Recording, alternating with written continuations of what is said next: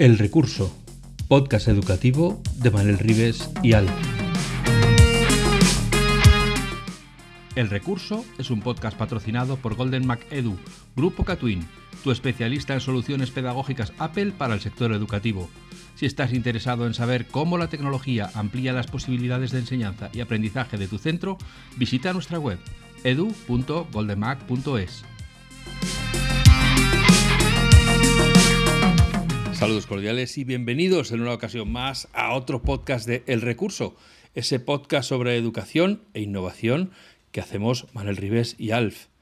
Yo soy Alf, que soy el responsable de la web FacMac, y Manuel Ribes está ya por aquí mm, sacándole punta al lápiz porque tiene unas cuantas preguntas para nuestro invitado, que es el laureadísimo Víctor Salgado, que está haciendo como, no sé, no sé si es un Via Crucis, un Rosario, pero el caso es que va de, de estación en estación, va recogiendo premios por donde quiera que pisa.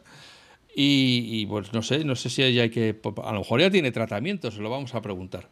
Hola Manel, hola Víctor, bienvenidos al recurso. ¿Qué tal estáis? buenas hola, tardes, buenas noches, buenos días, recursillistas. Es. Tengo que decirlo, es, lo digo con el corazón, es un enormísimo placer traer a Víctor eh, otra vez, porque ya ha estado Ajá. con nosotros, hemos aprendido y aprendemos mucho con él. Pero ahora ¿no? soy yo, claro, yo primero voy a, soy ignorante de este tema, así que me ha pillado a mí de contrapié. ¿Por qué, por qué, por qué tenemos, qué, qué, es lo que le han dado de premio a Víctor? Buah, no tenemos tiempo. Los podcasts ahora solo duran media hora. Si te tiene que decir todos los premios que le han dado. Bueno, en los últimos seis meses, por lo menos. En los últimos seis meses, no. acórtamelo en el tiempo. Víctor, ¿qué, ¿qué, te han dado? Bueno, ¿qué tal? ¿Qué tal, Manel? ¿Qué tal, Alf? Bueno, un placer estar sí. de nuevo con vosotros. Bueno, Nos coge como premios... racimos, ya digo. Se refiere a un último premio que, que, bueno, afortunadamente, bueno, tengo el honor de que el Colegio de Ingenieros de Telecomunicaciones de Galicia, pues bueno, me ha dado el, recientemente el premio de socio de honor y, y, bueno, yo ya digo, aún no me lo explico muy bien por dónde ha venido, porque soy un jurista, ellos son ingenieros, pero bueno, ellos, ellos sabrán. Yo encantado de no la es, vida. No es, no es Antega, ¿no? No, por suerte no, no es Antega. No, no, no es Antega, Uf, es el Colegio bien. de Ingenieros de Telecomunicaciones. Bien, bien. Ah, eso no tengo ningún problema. O sea, ya, como socio de honor empezarán a pedirte favores. Oye, ya que eres socio de honor y tal, mírame esto. Ya. Encantado bueno. y de por vida, vamos, tienen carta blanca para lo que quieran. bueno, y lo dice aquí on the record. Bueno, eh, on the, ostras, eh, queda grabado de por vida. Oye, eh, Víctor, eh, bueno, si fueras en inglés seguro que Sir ya eras. Porque eh, si hay un entrenador de fútbol que es ser, pues oye. Ser de señor, nada más. Por lo demás, ya lo de ser de, de su, vamos, de caballero, de la de, de, de su majestad, eh, no, no. no. Bueno, no, no tenemos ese no llegamos, no llegamos a ese. Es el muy ilustrísimo. Su excelentísima. Eh, señoría, señoría ¿se, ¿se, sigue utilizando de señoría en, en los tribunales? Señoría, para, en los juicios sí, ¿eh? A, sí, Al juez, al magistrado, se le trata siempre de su señoría. ¿Por cortesía Pero, o y por debería, y, y, si es varón, ¿no debería ser señorío? no, siempre señoría. Festival del humor, señores. Fíjate, Hoy no es el episodio del Festival de protesta, del humor. ¿eh? O sea, ni de un lado ni del otro. Y señoría. La A está bien empleada. Pero, pero es, es, es, obligatorio, ¿no? Es un, es un sí, tema... bueno, es un tratamiento, evidentemente, de, de, cortesía barra obligatorio. Digamos, si no tratas a su señoría de señoría, pues bueno, te puedes jugar, eh, pues por lo menos, su, su, buen talante a lo largo del juicio. vale. Por lo que nos va por delante, vamos a llevarnos bien, ¿no? Efectivamente. Por lo menos vamos a llevarnos con cortesía y, y, y ya está. Y tú eres, en ese caso, el letrado, ¿no? Efectivamente, claro, tú eres el letrado y bueno, básicamente eres el que el que intenta contar cosas y, le hagan y te hagan caso en la defensa de tu cliente, vaya. Pues ya que estamos aquí intentando llevarnos bien, eh, la pregunta ya, la, la, primera, ¿nos estamos llevando bien con Estados Unidos a nivel político o nos estamos llevando bien también a nivel legal barra judicial? Pues es una excelente pregunta. Bueno, de momento mm, eh, la política ha influido en lo legal, bueno, como suele ser habitual, porque evidentemente ya veis que va bastante de la mano muchas veces, ¿no? Sobre todo la oportunidad, ¿no? Eh, y en lo que se refiere al ámbito de protección de datos, que es el que más eh, nos puede tocar eh, a estos efectos, pues curiosamente ha venido de la mano de la guerra de Ucrania. ¿no? Estaba invalidado el anterior marco transatlántico, el famoso escudo de privacidad, el Privacy Shield, que era el segundo que se invalidaba por la justicia europea. Y bueno, y estaba un poco estancado ¿no? la negociación de un nuevo marco de privacidad entre Estados Unidos y, y la Unión Europea. Y bueno, fue después de la guerra de Ucrania, además, bueno, curiosamente en marzo del, del 2022, cuando bueno, pues vino Biden, tuvieron, bueno, eh, eh, en, su, en su visita famosa a, instituciones europeas, hicieron un anuncio eh, entre la Unión Europea y, y, Estados Unidos de, bueno, pues impulsar este nuevo marco. Y, y bueno, y ha sido así. En unos meses, en octubre, eh, fue cuando se aprobó eh, por parte de Estados Unidos el, nuevo, la nueva orden ejecutiva eh, por parte del presidente directamente para dar pie a, la parte, digamos, legal allí, al otro lado del Atlántico.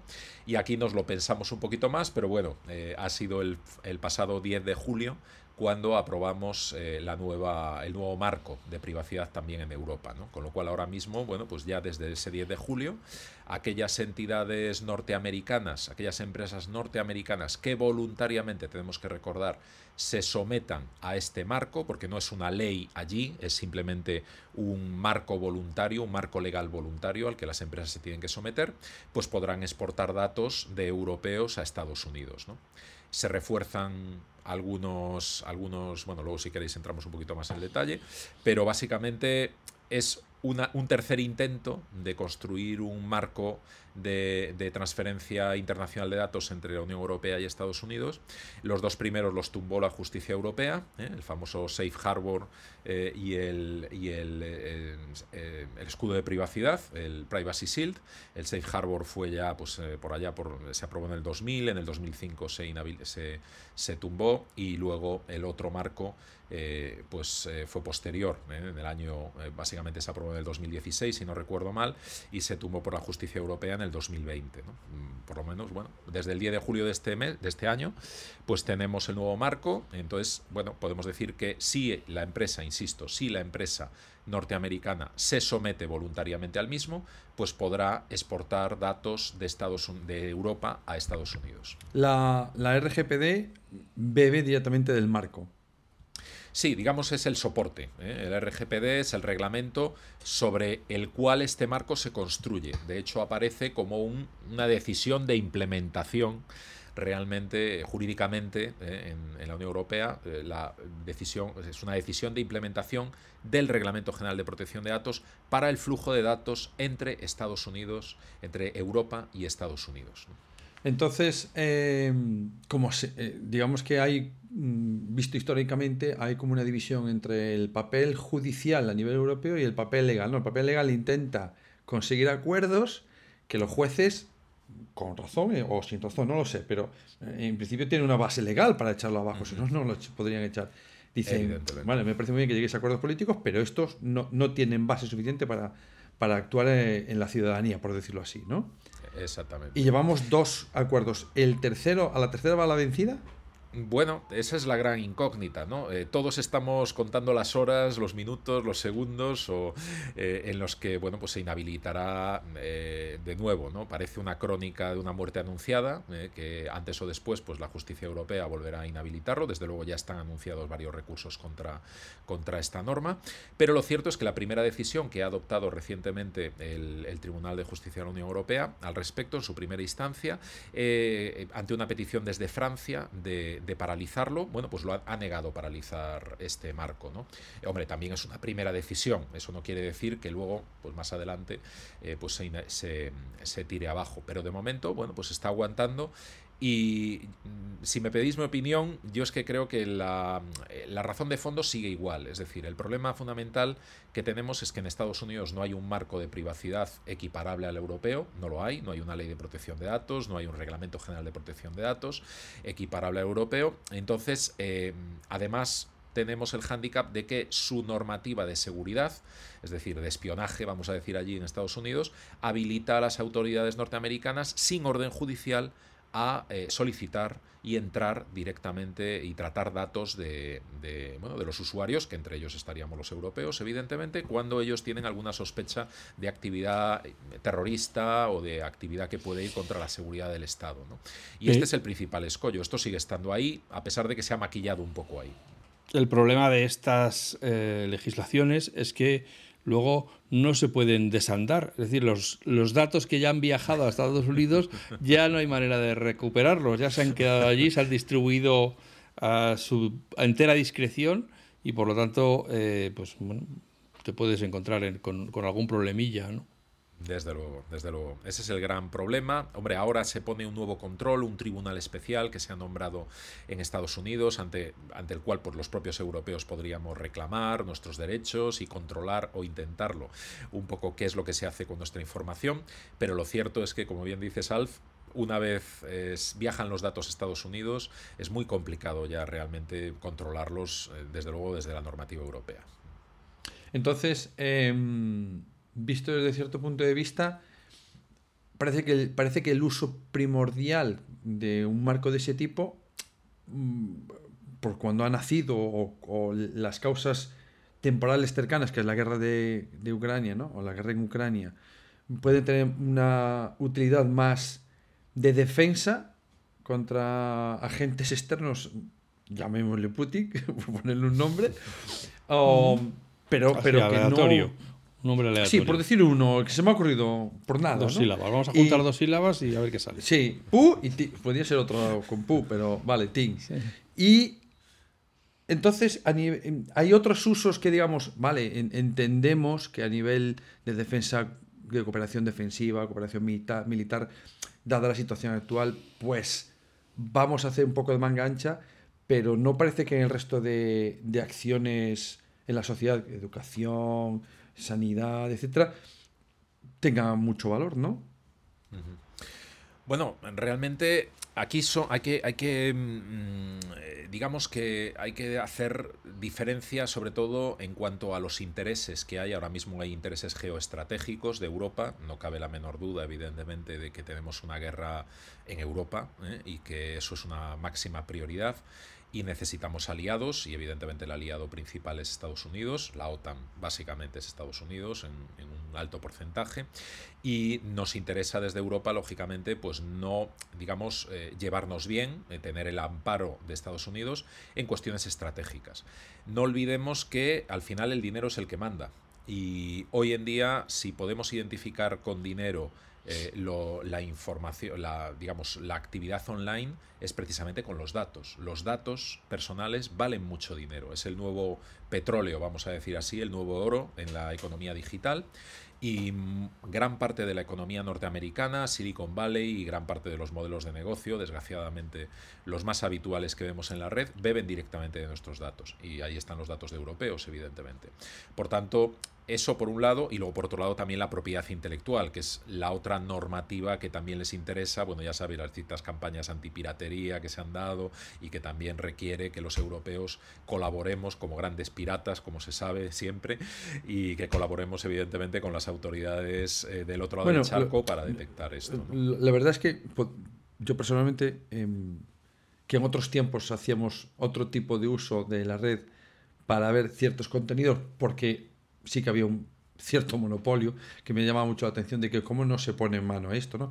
Pero también me parece bastante injusto, lo digo desde el punto de vista absolutamente sincero, que, que yo mismo, pues en otros momentos, pues buscaba contenido porque era inasumible, pero sí que veo ahora mismo que el acceso a esos contenidos ha bajado de precio de una forma espectacular y sin embargo sigue habiendo la, la, una cantidad de gente indeterminada, pero me parece que no debe ser poca, que sigue, sigue poniendo por delante que a mí me salga gratis eh, y, no pagar un precio que me parece que es bastante razonable. Por mucho que digan que ha subido Netflix o, HBO Max, pues yo he tenido HBO Max hasta hace poco, pero ahora me decían, no, no, no, no me da lo que cuesta. Pues no, no lo veo. O sea, me doy de baja y fuera. Pero pensar que tú te sales y tomas con tu pareja o con tu familia una cena un día, una noche, y ya te sale varias veces más caro que ese mes, no me parece muy justo eh, seguir descargando porque se ha hecho un esfuerzo de industria bastante importante, a mi modo de ver, incluso con, empresas como HBO, como eh, Warner, mm, creo que la que está detrás de HBO, eh, la, propia HBO también, perdiendo miles de millones cada trimestre, como para decir, venga, gana mucho dinero. Mira, pues esta vez han perdido 3.000 millones en un trimestre. No está precisamente... No lo sé, creo, creo que tampoco es demasiado injusto pedir a la gente... Yo siempre digo que es como la, metáfora de WhatsApp. No sé si os acordáis, creo que lo contamos alguna vez. WhatsApp hace muchos años llegó un momento que dijo, mira, vais a pagar un euro, no 50 céntimos, al año, eh, al año, ¿eh? 50 céntimos. Y la gente se lo, se lo desinstalaba y se lo volvía a instalar para no pagar 50 céntimos. No sé, chicos, tenemos que hacerlo mirar, ¿eh? porque 50 céntimos no es una forma muy justa de hacerse mirar el coste. ¿no? Yo, yo creo que en ese sentido hay cosas muy malas en Estados Unidos, pero ostras, esto me parece de recibo, ¿no? Oye, si no tienes acceso porque te parece caro, no lo veas. No hay ninguna obligación de. Yo hay series que no veo, digo, me gustaría esta serie. ¿Tienes acceso? No, pues no, pues no la veo. No, es tan sencillo como eso. Y sin embargo, parece que hemos entrado eh, en España, sea, tenemos mucho esa cultura, ¿no? Ah, pues me la descargo, ¿no? Y oye, no sé, ahora me, cuestiono que sea una práctica que sea mínimamente defendible, ¿no? Y yo he dejado de ver eh, ese contenido. Yo pago ahora, de un precio, me parece que muy apropiado. Tenemos Apple TV Plus, que me cuesta 5 euros al mes en el paquete. Hombre, 5 euros al mes en el 2023, con lo que ha subido la vida, no me parece que sea un precio eh, como para andar buscando el contenido por otro lado, ¿no? Lamentablemente Apple va a subir los precios. Eh, me, lo, me, lo, pones a 10 euros, poniendo en, perspectiva lo que cuesta 10 euros, que, sales a, tomar en un McDonald's y ya te sale más caro la, la, hamburguesa que todo lo que vas a ver ese mes. No me parece un precio. Eh, me parece muy razonable ese precio. Sobre todo con las cosas de calidad que están echando. No me parece fuera de lugar. La cuestión es Vale, tenemos ese tema que, sí, de los contenidos que andan los americanos diciendo, a ver, que ahí miramos el tráfico y chicos, es que estáis zumbando películas y series a, no más poder. Pero a nivel de educación, la anterior... Eh, la anterior norma o marco y, la, y el actual marco, ¿hay diferencias o tú dirías, no hay ninguna diferencia y no deberíais hacer nada? Vamos a ver, la gran diferencia aquí es que tenemos ya una, una norma, una norma marco eh, que, mm, digamos, legaliza lo que antes no era legal. Es decir, desde el 2020, evidentemente, si yo quería tener en educación, utilizar la plataforma de Google Educación o quería utilizar la plataforma de Apple o cualquier otra, pues digamos, por defecto no estaba dentro del marco, no había un marco. Sí tendría, tenía que ir a, otros, a otras formas de legalizar ese tratamiento, como era, bueno, pues la más socorrida que comentábamos en su día, la autorización. En este caso no de los niños, los menores evidentemente por sí mismos no pueden dar autorización, sí los padres, pero la autorización un poquito mm, eh, polémica porque evidentemente tenían que autorizar el tratamiento de los datos de sus hijos en un país sí, que no tenía un marco jurídico de protección equiparable al europeo. ¿no? Y esto tenía que ir ahí, esa casilla tenía que ir en esos términos marcada, ¿no? y eso es lo complicado. Ahora no, ahora tenemos la ventaja de que eh, se puede realizar el tratamiento sin necesidad, siempre que, insisto, siempre que la entidad haya dado, la empresa haya entrado voluntariamente en este marco, se haya sometido voluntariamente a este marco, en principio podemos utilizarlo como si estuviera, para entendernos, en Europa o en España. Porque quiero recordar la última vez que hablamos, o en los últimos podcasts que habíamos hecho, habíamos sacado este tema y había salido a la luz el tema de, bueno, es que no se trata que vayan a Estados Unidos. Si la empresa americana está en Europa, da igual que estén aquí, porque los servicios de seguridad van a entrar, con lo cual estamos igualmente desprotegidos. Eh, que me hacía mucha gracia porque hay entidades eh, administrativas públicas que tienen esos, esos acuerdos con estas empresas diciendo, no, no, que está en Europa, que nos han dicho que no salen de aquí. Bueno, me da igual que no salgan de aquí, siguen siendo servidores americanos. ¿No? Estoy correcto, es correcto así, ¿no? Sí, correcto. Es una pequeña trampa o gran trampa que muchas entidades, empresas en, España, se quedaban tranquilas con eso de que firmaran los los datos no van a salir de Europa, los servidores están ubicados en Europa. Bueno, no importa dónde tengan los servidores, de hecho nosotros ahora mismo podemos tener nuestra página web alojada en un país asiático, alojada en Estados Unidos, pero la ley que se nos aplica es la ley española, ¿vale? Independientemente de donde estemos físicamente, ¿vale? Entonces, esto es lo que nosotros tenemos que tener en cuenta. Aunque las empresas americanas tengan deslocalizados sus servidores, se someten y se obligan por la legislación americana. Si Estados Unidos le pide esta información, ellos están obligados a darla, esté donde esté en cualquier parte del mundo. Y con la nueva marco normativo, entonces esto cambia. Dice que se tiene que someter sobre voluntariamente. El papel, Sobre el papel sí, pero habrá que ver en la práctica, porque teóricamente mm, cuando hay una petición de este tipo y afecta a datos de europeos, se tiene que hacer una evaluación de esta petición en cuanto a su proporcionalidad y en cuanto a su oportunidad, vamos a decir así. Y hay este tribunal especial creado en Estados Unidos para velar por que esto sea así. Lo que pasa que esto, como siempre, hay que ponerlo a rodar y hay que verlo en la práctica. Y yo tengo serias dudas de que esto, desgraciadamente, eh, bueno, pues se llegue a materializar en el día a día. ¿no? Eh, habrá que esperar, habrá que ver realmente qué garantías se dan, pero sinceramente cuando el cántaro ha ido tanto a tantas veces a la fuente y se ha roto tantas veces, mm, bueno, pues uno puede anticipar que se puede volver a romper. Vale, pero mm, me, pongo en la piel de un equipo directivo que quiere ahora, eh, corrígeme si me equivoco, da igual que sea público o concertado privado, que al final tiene una titularidad privada, eh, puedo acceder a un servicio de una empresa. ¿Cómo sé que esa empresa se ha sometido voluntariamente. ¿Dónde está ese registro? Sí, hay un registro, eh, hay una página web eh, específica de este marco, eh, concretamente la página web es, se llama dataprivacyframework.gov.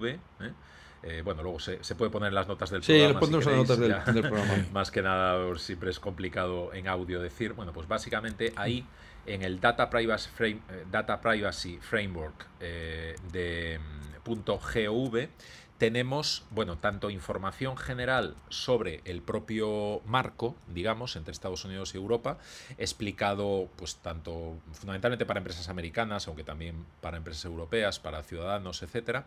Y ahí hay la parte del listado, ¿vale? Ahí el listado. Entonces, ahí damos en la parte del listado y directamente nos sale todas las empresas que en este momento se han suscrito.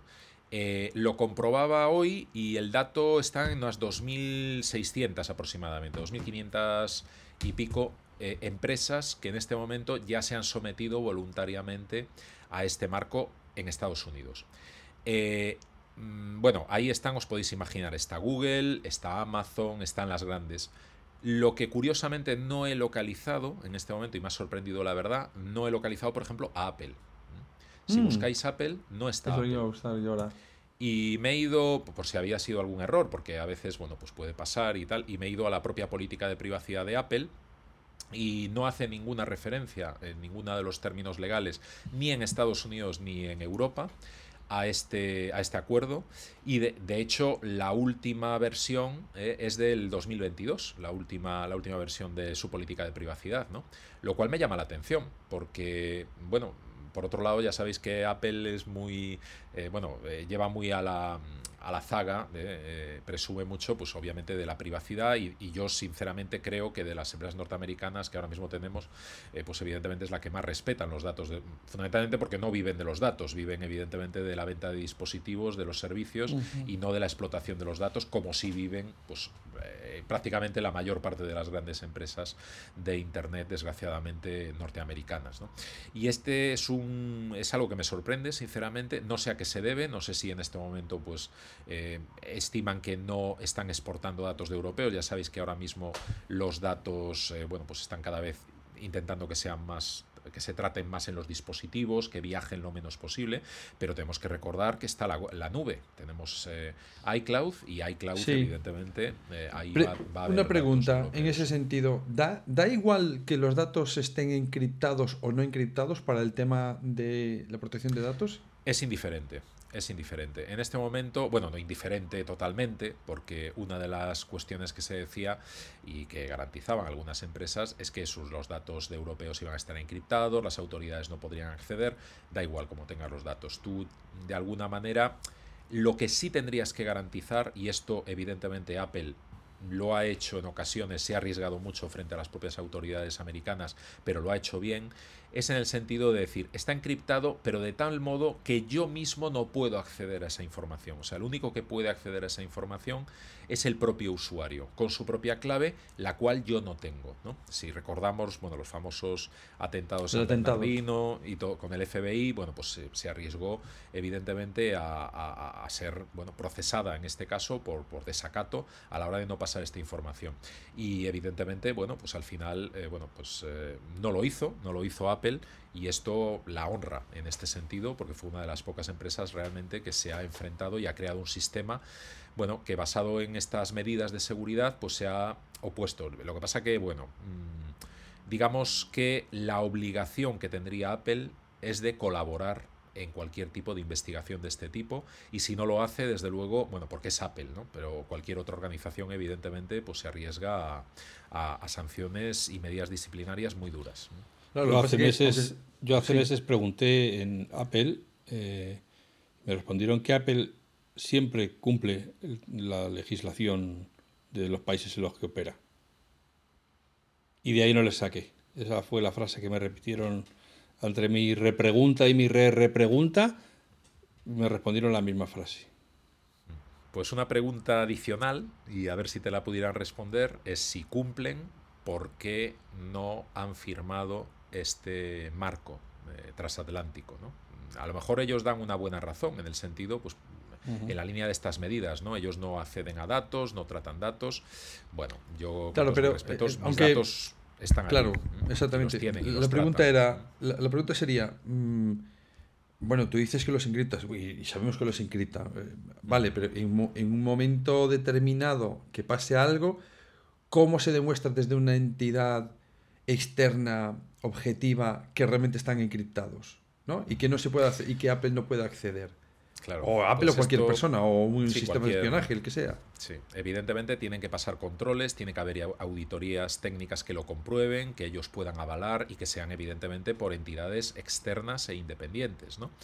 Eh, Lógicamente son entidades que siempre van a ser entidades privadas, a las cuales va a pagar Apple, evidentemente, para que hagan esta, esta certificación, pero son entidades generalmente de prestigio y, bueno, salvo que haya cosas raras, evidentemente tendríamos que fiarnos bueno, de lo que cualquier auditor suele ser al final, no hay ningún auditor, eh, o sea, los auditores son privados, son personas a las que se les contrata. Eh, y lo que le estás pagando es la veracidad de lo que dicen. La veracidad de lo que dicen, efectivamente. Eso es un poco lo que nosotros desde aquí, pues tenemos que, eh, lógicamente, eh, confiar, porque no hay otra manera, vamos, salvo que evidentemente pues eh, estuvieran sometidos al gobierno, algo que no me gustaría tampoco, porque el régimen, ahí en el otro extremo tenemos el régimen chino, que ya sabemos cómo opera y lo que está exigiendo. Señoría, señoría, protesto. porque es que siempre ponemos el, ejemplo chino, y es cierto, ¿no? Pero quiero recordar aquí que hace como un mes o menos, el gobierno británico echó atrás la supuesta ley que iba a imponer que a todos los sistemas de mensajería tenían que hacer una puerta trasera y Apple dijo, ah. antes me voy que abrirte una puerta por atrás a los mensajes. Me voy, o sea, me voy, cierro mensajes en Gran Bretaña, pero no voy a... Con lo cual, quiero decir, que Gran Bretaña que está ahí al lado. Los chinos no son los únicos, está claro. la, tentación está ahí. Claro, que unos, unos los ponemos como los diablos amarillos malísimos del demonio que nos quieren controlar desde, desde Asia Oriental.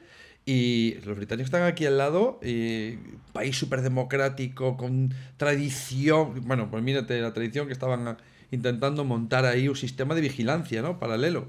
Con la intención buena, bueno, ahora, eh, no, hay que buscar a los. a todo ese el problema de pederastia, de transmisión de imagen. Vale, yo cuando, hace poco tuve un poco de agarrada por la red con alguien que me acusaba Apple de tener un sistema que era aquel que Apple incluso echó atrás, ¿no? Dijo, paro este sistema eh, que he montado, básicamente basado en números, en matemáticas, donde con un hash se podía determinar una imagen, pero no se accedían hasta no sé qué que era súper transparente. O sea, había contado todo, que es pocas veces Apple cuenta las cosas enteras y se lo había contado todo y se le echaron encima los de los de protección que me parece bien. Dice, bueno, pues si no, si no es tan transparente, si no está tan claro, mejor no lo montamos. Y ahora resulta que eh, los británicos querían hacer algo desde la política y creo que la Unión Europea también anda un poco por ahí, ¿no? Aquí mm, realmente en todas partes cuecen habas, tenemos que mantenernos muy vigilantes porque la tentación está ahí, evidentemente. Desde, que, desde el momento en que tienes una tecnología que permite eh, pues vigilancia masiva, que permite puertas traseras, que permite... Todo siempre... Mm, eh, vamos a ver, con unos objetivos muy loables, ¿no? Siempre ponemos unos objetivos en la lucha contra el terrorismo, la protección de la infancia, bueno, todo este tipo de cosas que en la que todos, pues evidentemente estamos de acuerdo, ¿no? Eh, pero tenemos que ser muy conscientes, sobre todo las sociedades democráticas, el precio que vamos a pagar por eso, ¿no? Y no podemos pagar un precio excesivo, eh, es decir, no podemos dejar de perder derechos todos los ciudadanos porque al Estado le sea más fácil coger a algunos eh, delincuentes. ¿no? Bueno, pues el Estado tiene que hacer un esfuerzo por intentar coger a esos delincuentes con medios más proporcionados y que no involucren ni afecten los derechos de todos los ciudadanos. ¿no? Y, esto todos debemos de, permanecer vigilantes y luchar por ello. Algo que, eh, pues sí, en las sociedades democráticas aún podemos hacer, en otros países es más complicado. Claro. Entonces, yo a veces pongo el ejemplo de, es como si hay gente, personas, eh, cuatro individuos que van y roban un supermercado, pues vamos a ir prohibir entrar al supermercado a todo el mundo y que todo el mundo pase hambre para pillar a los que roban. No, diría, ¿qué estás diciendo? ¿no? Es una barbaridad. Bueno, pues lo, mismo no la quieren colar por otro lado. Evidentemente, a nadie quiere que haya ese tipo de, de, contenidos en la red, sobre todo hablando de niños y de, y de menores. Por supuesto. Pero, pero no, no seamos tan, como dicen los americanos, naif, ¿no? Tan ingenuos para pensar que ese es el único motivo. No, a ver, mm, hay más cosas que los políticos hacen muy bien lo de política, que es te cuento la parte bonita, la otra parte me la guardo yo. es que una vez ponemos el arma cargada, ese arma se puede utilizar para muchas cosas y eso es, ese es realmente el riesgo. ¿eh? Claro. Y, y, en, y, en, este nuevo marco, eh, la pregunta antes que no, sé, a mí no me ha quedado muy, muy claro porque también la, la, la un poquito. Eh, ¿Los colegios tendrían que hacer algo diferente a lo que venían haciendo para poder conseguir trabajar con plataformas eh, que se residen en Estados Unidos? ¿Tendrían que hacer una documentación aparte de la que venían haciendo? ¿Dejar de hacerla? ¿Están en un stand-by? La documentación sería exactamente la misma que la que sería necesario para contratar a una empresa en España o en Europa ¿eh? a estos efectos. Lo único que tendrían que hacer es verificar que la empresa, y eso le pueden, más allá de esta página web que yo he recomendado para ir a ver si realmente esa empresa está en ese listado, eh, tienen todo el derecho a pedir justificación documental a la empresa conforme la empresa se ha comprometido con este esquema, con este marco de, privacidad. Una vez tenemos eso claro, pues el resto evidentemente es como otra empresa normal eh, que nosotros contratemos dentro de la Unión Europea. ¿Eso qué significa? Pues significa cumplir el Reglamento General de Protección de Datos, cumplir la Ley Orgánica de Protección de Datos y Garantía de Derechos Digitales y eh, llevar a cabo un contrato que cumpla estos parámetros a la hora de mm, explicar el por qué a dónde van los datos, cómo se van a tratar, qué medidas se van a adoptar y evidentemente una vez se deje de prestar ese servicio, esos datos tendrán que destruirse o devolverse a sus eh, titulares y, al propio responsable, que en este caso sería el centro escolar. Y hay visos de que haya algún tipo, o sea, ¿dónde tendría que haber más modificaciones? En la parte americana, entiendo. Y dentro de la parte americana Imagínate, Biden dice, modifico la ley de vigilancia de sistemas de espionaje, no sé cómo se llamará, la NSA más la CS, no sé qué. Em, ¿eso, ¿Eso nos daría como más margen? ¿O es tal embrollo el que tienen en Estados Unidos que, uff, mira, ahí no hay forma humana? Vamos a ver, eh, ya se ha adoptado, eh, como comenté en octubre del 2022, se ha modificado la normativa de, seguridad nacional en Estados Unidos y de espionaje eh, por parte de esta orden ejecutiva para precisamente permitir que este marco fuera aprobado y respetar los datos de europeos.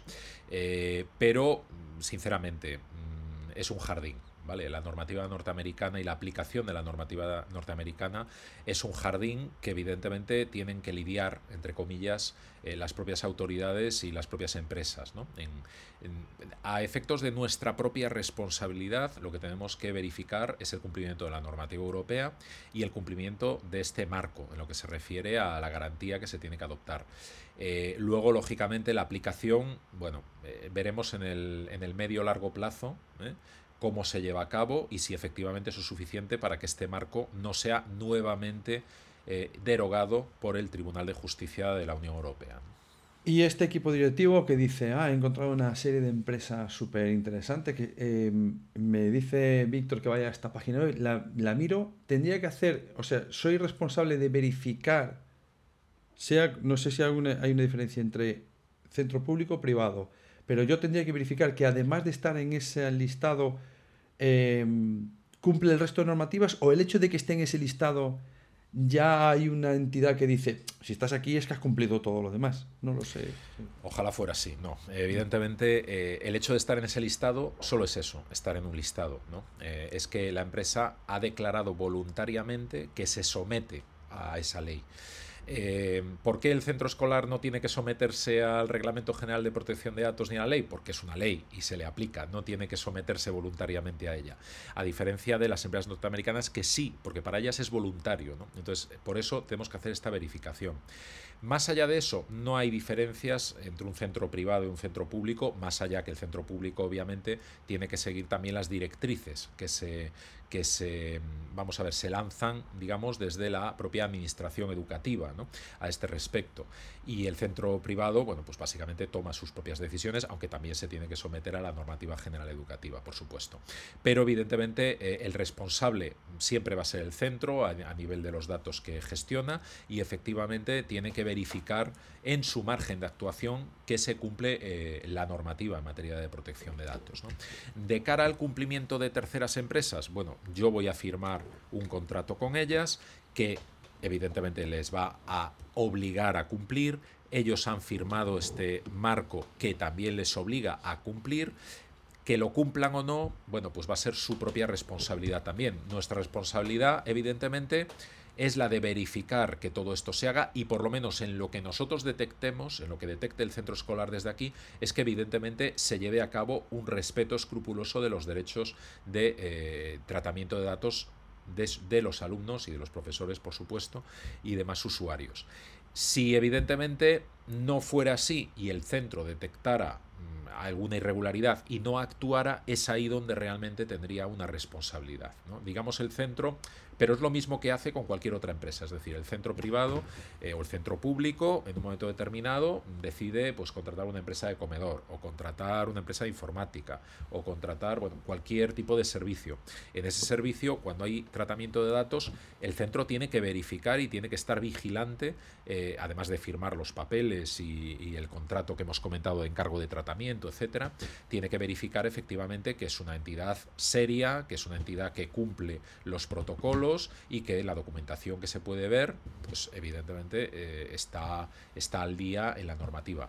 Incluso se podría llegar, y esto lo dispone la normativa también, por parte del centro, podrían pedir documentación adicional e incluso podrían llegar a hacer una auditoría, algo que le costaría bastante dinero, como puedes imaginar, y más a una empresa americana, pero podrían llegar a solicitar una auditoría pagada por el propio centro para verificar efectivamente este cumplimiento. ¿no? Pero antes de eso, pues hay muchas cosas como esos. Mm, eh, la, verificación documental, comprobar protocolos, ver realmente en todos los formularios que se manejan si son aplicaciones, que esas aplicaciones respeten los mínimos eh, europeos. Ahí para ahí, evidentemente, se tiene que contar con un asesoramiento en materia de protección de datos y, en su caso, un delegado de protección de datos que lo verifique. Y, ay, ya está, la última pregunta que no te, que no te lío más. Em, delegado de protección de datos muy fácil de contestar. Hay un delegado de protección de datos de, cada administración pública, pero creo que te lo había preguntado una vez y me gustaría si, para saber si hay algún cambio o no, y una respuesta así súper clara para que a mí me quede, porque soy yo así de enrevesado.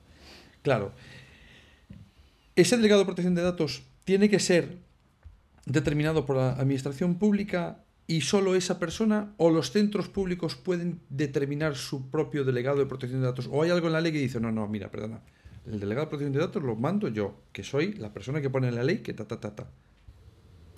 Digamos que el responsable, el responsable del tratamiento de datos es el que decide el nombramiento de este delegado o el encargado también de tratamiento también puede nombrar el delegado. Eh, este delegado, evidentemente, va a ser, va a asumir unas funciones específicas. Bueno, no vamos a entrar en eso y hay que decir que en España todas las administraciones públicas tienen que tener un delegado de protección de datos, esto es obligatorio y también, gracias a la legislación eh, española, todos los centros educativos, sean públicos o privados, van a tener que contar con un delegado de protección de datos. ¿De acuerdo? ¿Esto qué quiere decir? ¿Que el delegado lo nombra la administración? Puede nombrarlo la administración, puede nombrarlo para todos los centros, o puede el centro nombrar un delegado para él mismo, o un grupo de centros. Eso es indiferente. Lo único que se exige es que evidentemente pueda llevar a cabo su trabajo, que no sea que no se vea desbordado, vamos a decir así, por el trabajo que le puede acarrear evidentemente llevar la, función eh, para unos tratamientos demasiado amplios. ¿no? Entonces en ese sentido, eh, lógicamente se puede nombrar uno para varios, se puede nombrar uno para varios, se puede nombrar uno... Eh, ¿Pero lo tiene que nombrar la administración o lo podemos nombrar el propio centro? ¿O hay una normativa que dice, no, no, no, tú no puedes nombrarlo en tu propio centro porque eres público, lo tengo que nombrar yo. No, el, digamos, quien lo nombra es el responsable del tratamiento. Obviamente, eh, la administración pública tiene una serie de información, de tratamientos de datos, que evidentemente, de los cuales son responsable la administración pública. De esos, evidentemente, es el delegado de protección de datos. Eh, de otros tratamientos que no sean responsables de la administración pública, pues sobre esos puede nombrar perfectamente el centro, eh, como es un centro concertado, por ejemplo, puede tener su propio delegado, además de que se puede, puede también consultar para la parte de eh, datos públicos, vamos a ver, no datos públicos, sino tratamientos de datos públicos, puede tener el mismo delegado que un centro público, para a nivel para los datos privados, para los tratamientos privados, puede contratar su propio delegado de protección de datos, ya sea interno o externo. Ah, vale, me ha quedado súper claro.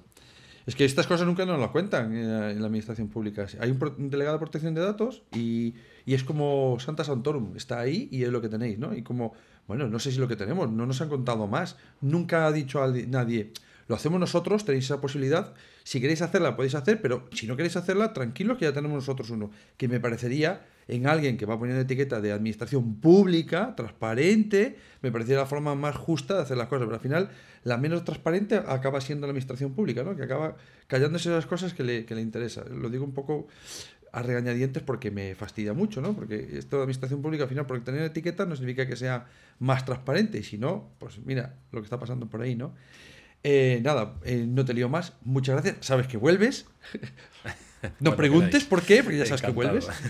sí, sí, sí. Pues eh, nada, recursillistas, habéis tenido hoy aquí un, un appetizer, porque solo dura media hora, para que sepáis que con estas cosas de la legislación, cuidadín, que es muy fácil meter la gamba, que nos la metan, que estemos contratando una cosa cuando en realidad estamos contratando otra, que pensemos que lo estamos haciendo bien cuando no lo estamos haciendo bien, y por lo tanto mejor estar asesorado y hacer esas listas de doble chequeo, decir, ¿esto está visto? Sí. ¿Seguro que está visto? Pues sí. Bueno, pues míralo otra vez, por si acaso porque, porque hay muchas cosas en juego. Podemos crear un problema muy gordo en el centro y nunca se está suficientemente protegido para la banda de piratas que hay por ahí deseando hacerse con nuestros datos. Así que muchas gracias por estar ahí, muchas gracias como siempre a Víctor por venir a repartir y a impartir su sapiencia, que aprendemos siempre mucho en cada conversación que tenemos con él. Y como ya sabéis, nos volvemos Manel y yo corriendo a ponernos el mandil a la cocina para preparar el siguiente plato, que ya sabemos cuál va a ser, pero os lo decimos en el próximo episodio. Gracias, hasta las dos, hasta ahora. Podcast patrocinado por Golden Mac Edu, Grupo Catwin, tu especialista en soluciones pedagógicas Apple para el sector educativo. Si estás interesado en saber cómo la tecnología amplía las posibilidades de enseñanza y aprendizaje de tu centro, visita nuestra web edu.goldenmac.es.